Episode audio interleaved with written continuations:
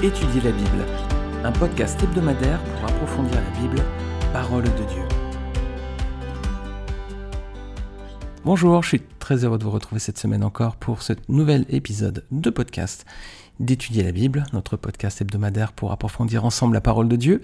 C'est l'épisode 67 aujourd'hui, on est dans Genèse 49. Alors dans cet épisode qui est un peu triste aujourd'hui, on va voir Jacob qui bénit ses fils, les douze tribus d'Israël avant de mourir. On va lire ensemble Genèse chapitre 49. Jacob appela ses fils et dit Assemblez-vous, et je vous annoncerai ce qui vous arrivera dans la suite des temps. Rassemblez-vous et écoutez, fils de Jacob. Écoutez Israël, votre père. Ruben, toi mon premier-né, ma force, les prémices de ma vigueur, supérieur en dignité, supérieur en puissance, impétueux comme les eaux, tu n'auras pas la prééminence car tu es monté sur la couche de ton père, tu as souillé ma couche en y mentant. Siméon et Lévi sont frères, leurs glaives sont des instruments de violence. Que mon âme n'entre point dans leur conciliabule, que mon esprit ne s'unisse point à leur assemblée. Car dans leur colère ils ont tué des hommes, et dans leur méchanceté ils ont coupé les jarrets des taureaux. Maudite soit leur colère, car elle est violente, et leur fureur, car elle est cruelle. Je les séparerai dans Jacob, et je les disperserai dans Israël. Judas, tu recevras les hommages de tes frères. Ta main sera sur la nuque de tes ennemis. Les fils de ton père se prosterneront devant toi. Judas est un jeune lion. Tu reviens du carnage, mon fils. Il ploie, les, genoux, il se couche comme un lion, comme une lionne. Qui le fera lever? Le sceptre ne s'éloignera point de Judas, ni le bâton souverain d'entre ses pieds, jusqu'à ce que vienne le Shiloh, et que les peuples lui obéissent. Il attache à la vigne son âne et au meilleur cep le petit de son ânesse. Il lave dans le vin son vêtement et dans le sang des raisins son manteau. Il a les yeux rouges de vin et les dents blanches de lait. Zabulon habitera sur la côte des mers, il sera sur la côte des navires et sa limite s'étendra du côté de Sidon. Isaacar est un âne robuste qui se couche dans les étables. Il voit que le lieu où il repose est agréable et que la contrée est magnifique. Et il courbe son épaule sous le fardeau, il s'assujettit à un tribut. Dan jugera son peuple comme l'une des tribus d'Israël. Dan sera un serpent sur le chemin, une vipère sur le sentier, mordant les talons du cheval pour que le cavalier tombe à la renverse. J'espère en ton secours, ô Éternel. Gad sera assailli par des bandes armées, mais il les assaillira et les poursuivra. Aser produit une nourriture excellente, il fournira les mets délicats des rois. Nephtali est une biche en liberté, il profère de belles paroles. Joseph est le rejeton d'un arbre fertile, le rejeton d'un arbre fertile près d'une source. Les branches s'élèvent au-dessus de la muraille. Ils l'ont provoqué, ils ont lancé des traits, les archers l'ont poursuivi de leur haine. Mais son arc est demeuré ferme, et ses mains ont été fortifiées. Par les mains du puissant de Jacob, il est ainsi devenu le berger, le rocher d'Israël. C'est l'œuvre du Dieu de ton Père qui t'aidera. C'est l'œuvre de Tout-Puissant qui te bénira. Des bénédictions des cieux en haut, des bénédictions des eaux en bas, des bénédictions des mamelles et du sein maternel. Les bénédictions de ton Père s'élèvent au-dessus des bénédictions de mes pères, jusqu'à la cime des antiques collines, qu'elles soient sur la tête de Joseph, sur le sommet de la tête du prince de ses frères. Benjamin est un loup qui déchire. Le matin, il dévore la proie et le soir, il partage le butin. Ce sont là tous ceux qui forment les douze tribus d'Israël, et c'est là ce que leur dit leur Père en les bénissant. Il les bénit, chacun selon sa bénédiction. Puis il leur donna cet ordre. Je vais être recueilli auprès de mon peuple. Enterrez-moi avec mes pères dans la caverne qui est au champ d'Ephron, le Hétien, dans la caverne du champ de Macpéla vis-à-vis de Mamré, dans le pays de Canaan. C'est le champ qu'Abraham a acheté d'Ephron, le Hétien, comme propriété sépulcrale. Là on a enterré Abraham et Sarah, sa femme, là on a enterré Isaac et Rebecca, sa femme, et là j'ai enterré Léa. Le champ et la caverne qui s'y trouvent ont été achetés des fils de Heth. Lorsque Jacob eut achevé de donner ses ordres à ses fils, il retira ses pieds dans le lit et il expira et il fut recueilli auprès de son peuple. On va reprendre ce texte verset par verset, du moins partie par partie. On va voir déjà les bénédictions de Jacob à chacun de ses fils. Alors, il va pas les bénir déjà par ordre de naissance, étonnamment. Hein. En fait, ils vont être, il va faire ses bénédictions dans un autre ordre, mais qui n'est pas euh, anarchique non plus. Hein. En fait, il va, il va adresser ses bénédictions à ses enfants en fonction de leur mère de naissance. Voilà. Il va commencer par les enfants qu'il a eus avec Léa, puis avec les servantes, et enfin avec Rachel. Alors, les enfants de la descendance de Léa, donc ça commence avec Ruben, versets 3 et 4. Alors Ruben, c'est le premier-né, c'est l'aîné, hein, c'est donc le premier enfant de Jacob qu'il avait eu avec Léa. Et bien pourtant, Ruben se voit dépossédé de son droit d'aînesse. Allez, plus de droit d'aînesse pour Ruben. Qu'est-ce qui s'est passé? Ben, On l'avait vu précédemment, euh, c'était dans Genèse chapitre 35, verset 22. Ruben, il a commis une, faute, il a couché avec l'une des concubines de son père, avec Bila, la servante. Alors, ce qui est étonnant dans la construction du texte, ici, dans Genèse 49, c'est qu'il commence par tutoyer Ruben, et puis ensuite il utilise la première personne du singulier avec le il. Et ce qui est étonnant, c'est que Jacob va utiliser ensuite seulement le tutoiement avec deux enfants, c'est Judas et Joseph. Les deux qui sont amenés à remplacer en fait la position d'aîné de Ruben. Hein. D'ailleurs, si vous connaissez Matthew Henry, qui était un commentateur anglais euh, il y a déjà quelques, quelques siècles, dit La tribu de Ruben habita à l'est du Jourdain, en dehors du pays de Canaan proprement dit. Elle ne joua pas, pour ainsi dire, de rôle dans l'histoire du peuple. Voilà. Donc Ruben va vraiment disparaître, hein, quand même presque du, paysage là. Il perd son droit d'aînesse. Après, ça va devenir une tribu secondaire lors de la conquête de Canaan. Voilà, ici, c'est la fin du prestige, on va dire, du frère aîné. Ensuite, Siméon et Lévi, voilà, ils sont regroupés, versets 5 à 7. Alors là, Jacob ne fait pas de distinction, il les regroupe tous les deux. En fait, ils ont un même destin, c'est, pour ça aussi qu'on peut voir certainement l'approche de Jacob. Il leur dit que leurs épées seront des instruments de violence. Hein. Alors est-ce que vous voyez à quel événement il fait référence? Rappelez-vous Genèse 34, quand on avait vu l'agression de Dina Hein, euh, le massacre des habitants de Sichem qui était en représailles de la, violence faite par euh, le fils du prince à leur sœur. Et pourquoi euh, Jacob, à votre avis, dit que leur colère est violente et leur fureur cruelle alors? Si vous vous rappelez l'histoire, hein, les amis, il y avait une personne qui avait commis une faute contre Dina, c'était le, donc le fils du prince, et ils avaient tué toute la population, hein. ils avaient tué tout le peuple, alors qu'il n'y avait qu'une seule personne de coupable. Donc évidemment, ils étaient vraiment violents et cruels, et Jacob ne l'a pas oublié visiblement. Alors là, Jacob les regroupe tous les deux, et, tous les deux n'auront pas de vrai territoire en Israël ensuite à la conquête de Canaan. Siméon va avoir des villes qui seront disséminées un peu partout dans le territoire qui est accordé à Judas. En fait, il n'a pas vraiment de possession en dur, il a des, villes, des territoires un petit peu partout. Vous regarderez Josué 19, versets 1 à 9 pour ces détails. Quant à Lévi, ben, il n'aura pas non plus de territoire accordé en propre, il aura des villes disséminées un peu partout. Regardez, je vais lire Josué 13, verset 33. On lit que Moïse ne donna point d'héritage à la tribu de Lévi, l'Éternel, le Dieu d'Israël, tel fut leur héritage, comme il le leur avait dit. Alors, pourquoi est-ce qu'il est dit ici que l'Éternel sera lui-même leur héritage? Que là, on vient de lire juste un petit peu avant que Jacob avait maudit son fils. Bah, en fait, il s'est passé quelque chose par rapport à la tribu de Lévi. Il y a un épisode dans le désert où ils vont faire preuve de zèle pour l'Éternel. C'est l'épisode du veau d'or. Regardez, on va lire dans Exode 32, versets 25 à 29. Exode 32, 25, 29. Il y a eu un souci, hein, comme vous le savez. Il y a eu un vrai problème là, avec ce veau d'or. Et donc Moïse va lancer un appel et ils vont répondre présent. Exode 32, verset 25. Moïse vit que le peuple était livré au désordre et qu'Aaron l'avait laissé dans ce désordre, exposé à l'opprobre parmi ses ennemis. Moïse se leva à la porte du camp et dit À moi ceux qui sont pour l'Éternel. Et tous les enfants de Lévi s'assemblèrent auprès de lui. Il leur dit ainsi Ainsi parle l'Éternel, le Dieu d'Israël, que chacun de vous mette son épée au côté, traversez et parcourez le camp d'une porte à l'autre, et que chacun tout son frère, son parent. Les enfants de Lévi firent ce qu'ordonnait Moïse, et environ trois mille hommes parmi le peuple périrent en cette journée. Moïse dit Consacrez-vous aujourd'hui à l'Éternel, même en sacrifiant votre fils et votre frère, afin qu'il vous accorde aujourd'hui une bénédiction. Alors on voit que cette malédiction qui reçoivent de Jacob, ne pas avoir de territoire, bah, ça va se transformer en bénédiction parce qu'ils ont prouvé leur fidélité au Dieu d'Israël dans cet épisode euh, redoutable hein, de la, chute du veau d'or. L'enfant suivant, c'est Judas, versets 8 à 12. Alors lui, Judas, il a une vraie place honorifique à présent. Hein. On avait vu, rappelez-vous au chapitre précédent, il avait pris le rôle du chef de ses frères hein, euh, lorsqu'ils avaient fait plusieurs fois le voyage en Égypte au temps de la famine avec Joseph. Jacob n'écoutait plus son fils aîné Ruben, vous pourrez relire le chapitre 43 de la Genèse, et c'était Judas qui avait pris le leadership du groupe. Alors Judas ici prend vraiment la première place et justement, eh bien, il va retrouver ensuite hein, cette première place dans l'histoire d'Israël. Regardez Nombre 10, versets 11 à 14, on voit que c'est la tribu qui marchait la première dans le désert.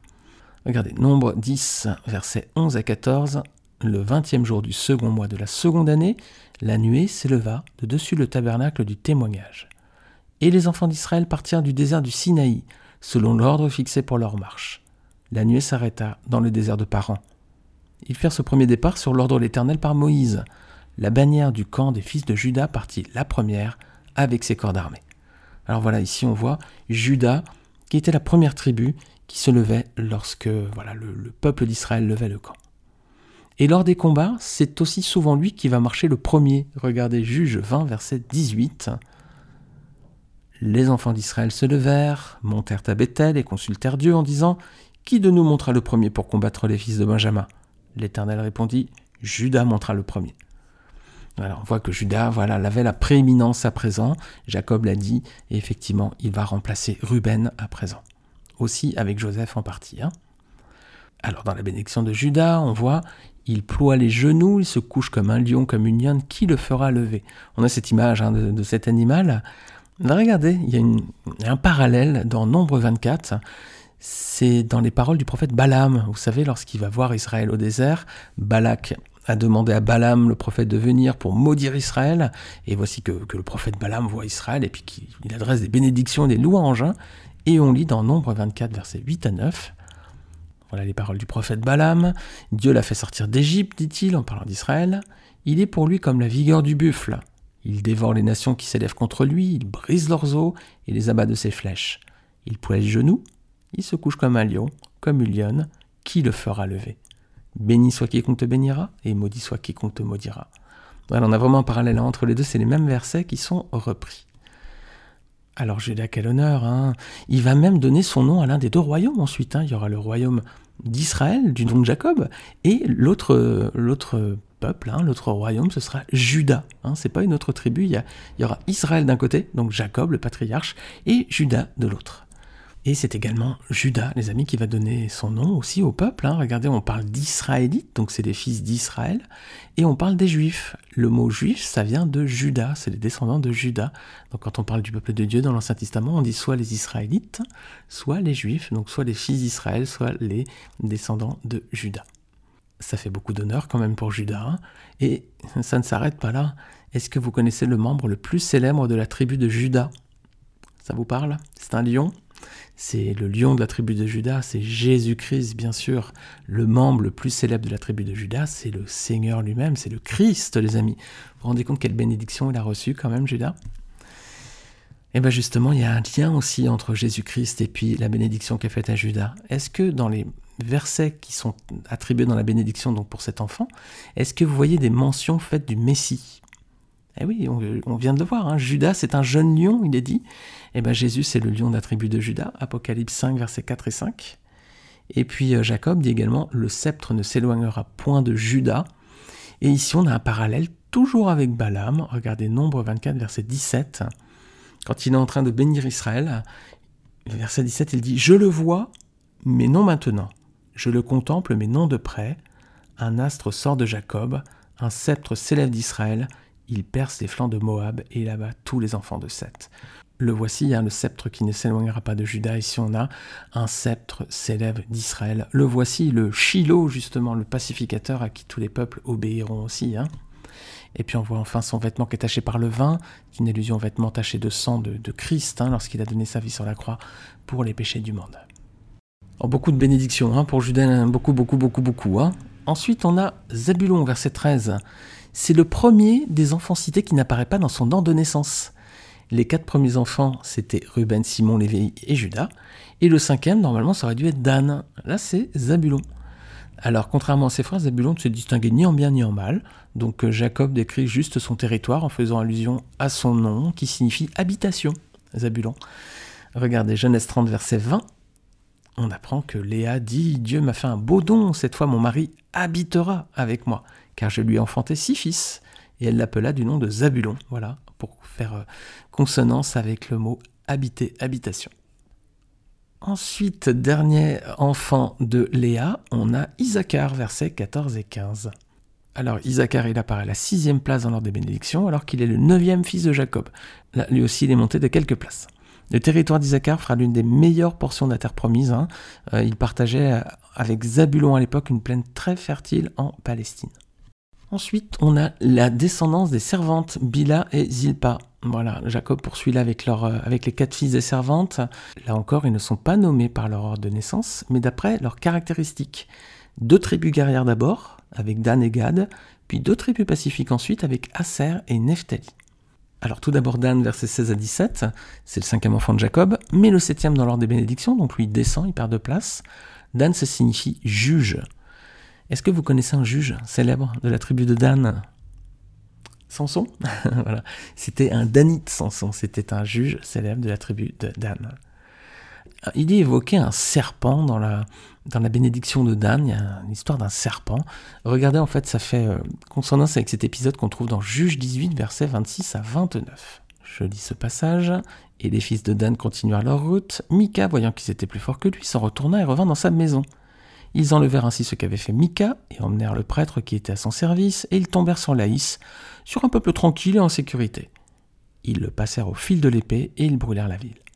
Personne ne la délivra car elle était éloignée de Sidon et ses habitants n'avaient pas de liaison avec d'autres hommes. Elle était dans la vallée qui s'étend vers Beth-Rehob. Les fils de Dan rebâtirent la ville et y habitèrent. Ils l'appelèrent Dan, d'après le nom de Dan, leur père qui était né à Israël, mais la ville s'appelait auparavant Laïs. on comprend le, rapport avec euh, le serpent, hein, puis sa violence, en parlant de Dan. Ben, on voit qu'ils ont, tué tout un peuple là qui était tranquille et paisible et ils l'ont massacré. Tragédie, là encore. Après Dan, on a Gad, versets 18 et 19. C'est le septième enfant de Jacob, mais huitième dans l'ordre de bénédiction. Lui aussi perd une place. Gad, ce serait une tribu de guerriers. Hein. On lit ça dans 1 Chronique 12, verset 9, que parmi les Gadites, des hommes vaillants partirent pour se rendre auprès de David dans la forteresse du désert. Des soldats exerçaient la guerre, armés du bouclier de la lance, semblables à des lions et aussi promptes que des gazelles sur les montagnes. Voilà, des vrais guerriers. Ensuite, on a Aser, verset 20, huitième enfant de Jacob, mais neuvième dans l'ordre des bénédictions. Aser aussi va hériter d'une région très fertile. Voilà, et Nephtali ensuite, verset 21, sixième enfant de Jacob, mais dixième dans l'ordre des bénédictions. C'était visiblement un peuple tranquille et poète. Hein. C'est assez joli comme, comme bénédiction, celle qu'ils reçoivent. Alors, il reste deux enfants, c'est la descendance de Rachel à présent pour terminer, Joseph et Benjamin. Joseph, verset 22 à 26, Relisez bien les versets 23 et 24. On a l'impression quand même de quelque chose. C'est que Jacob, quand il parle des, traits de flèches, de l'arc, etc., on a l'impression qu'il a la vraie version des faits, en fait, de ce qui s'était passé lorsque ses frères l'avaient vendu. Euh, on a l'impression qu'il a compris que ses fils, euh, en fait, avaient bien persécuté Joseph et qu'il n'avait pas été tué du tout par une bête sauvage, quoi. Alors il reçoit aussi beaucoup de bénédictions, Joseph. C'est pas le cas de Benjamin, verset 27. Euh, c'est plus, plus dur avec lui. Et, Benjamin, c'est vrai que c'était un peuple de guerriers. Hein. Un chronique 8, verset 40. On voit que les fils du lame furent de vaillants hommes tirant de l'arc, et ils eurent beaucoup de fils et de petits-fils, 150. Tous ceux-là sont des fils de Benjamin, voilà, des hommes vaillants qui tiraient l'arc. Et effectivement, le premier roi d'Israël, Saül, était de la tribu de Benjamin et c'était un guerrier également. Donc voilà, on finit par Joseph, bénédiction plutôt, et puis Benjamin, bah, plutôt un, peuple qui sera dur, hein, qui sera quand même violent. Alors, c'est tout un chapitre 49 où on voit les bénédictions sur les enfants d'Israël. Euh, au chapitre 33 du Deutéronome, il y a également Moïse qui va bénir également les différentes tribus d'Israël. Ça fait clairement écho, on a clairement un parallèle avec Genèse 49. Vous relirez, si vous voulez, ce chapitre 33 de Deutéronome. Il y a Moïse qui adresse une bénédiction sur chacune des tribus. Alors, pas tout à fait chacune. Il y en a une qui n'est pas listée, c'est Siméon. Et effectivement, dans Genèse 49, au verset 7, Jacob a dit que Siméon et Lévi seraient dispersés en Israël. Alors c'était le cas de Siméon, et Lévi, à l'inverse, lui, il a été réintégré avec l'épisode du veau d'or. Et ce chapitre 33 du Deutéronome, vous allez voir qu'on a un vrai parallèle. Et puis on voit surtout quelque chose dans ce texte, hein, c'est qu'il n'y a plus les, alors ce qu'on appelle pourtant des bénédictions en Genèse 49, mais des fois on a l'impression que c'est des malédictions quand même. Mais quand on lit Deutéronome 33, on a l'impression que Dieu a oublié tous les griefs qu'il avait contre certains des fils de Jacob. Vous allez voir que, que ce sont que des belles paroles avant leur entrée en terre promise, Dieu va accorder une vraie bénédiction à tout son peuple avec de vraies paroles d'amour. Et c'est à l'image de ce que Dieu nous dit aussi quand il nous pardonne, hein, si nous sommes en Christ, il nous pardonne aussi, il nous dit de belles choses, avant que nous aussi on fasse notre entrée dans la terre promise, hein, dans cette vie avec le Seigneur cette fois. Alors on va finir avec la, mort du patriarche, hein, avec la mort de Jacob, avec la mort d'Israël, versets 28 à 32. Alors Jacob a demandé à être enterré dans le même tombeau que ses pères, Abraham et Isaac, c'est le fameux tombeau des patriarches hein, qui est situé aujourd'hui à Hébron. Ce qui est étonnant, c'est qu'il demande à être enterré dans ce tombeau avec euh, son grand-père Abraham et avec son père Isaac, mais en revanche, euh, il ne demande pas finalement être enterré avec Rachel, qui avait été enterrée près de Bethléem, et il va rejoindre Léa, voilà. Le Seigneur fait les choses, hein. le Seigneur euh, est amour aussi, Léa n'y était pour rien, rappelez-vous quand Jacob avait, s'était retrouvé avec Léa pour femme alors qu'il voulait Rachel, Léa n'y était pour rien, elle n'était pas aimée, le Seigneur avait entendu sa souffrance, et là elle est aux côtés de Jacob, dans ce tombeau, avec Abraham, Sarah, Isaac et Rebecca. Alors Israël meurt, voilà, c'est la fin de la période des patriarches. Une page se ferme, la jeunesse bientôt également se ferme. C'est une autre page qui va s'ouvrir bientôt, qui va durer quatre siècles, durant lesquels la descendance des douze tribus d'Israël, les douze enfants de Jacob, vont être faits esclaves en Égypte. Mais auparavant, Joseph va remonter en Canaan pour enterrer son père, conformément à sa volonté, et c'est ce qu'on verra la semaine prochaine dans notre podcast. Voilà les amis pour cette semaine. J'espère que vous avez apprécié encore une fois cet épisode. Si c'est le cas, si vous l'écoutez sur Apple Podcast, n'hésitez pas à laisser une note et puis à laisser un commentaire. Je vous remercie pour les commentaires que je reçois régulièrement, qui me font toujours très plaisir. J'ai même reçu des emails dernièrement aussi. Merci à vous qui me les avez adressés. J'ai eu le plaisir de vous répondre. En tout cas, c'est toujours encourageant de voir que ces podcasts euh, vous font du bien, euh, vous permettent de mieux comprendre les Écritures, vous donnent envie de les lire aussi, de les approfondir. Mais surtout, ma prière, c'est que ces podcasts vous aident à connaître le seul vrai Dieu et celui qui l'a Jésus-Christ. Bonne semaine à tous, que le Seigneur vous bénisse et je vous dis à la semaine prochaine.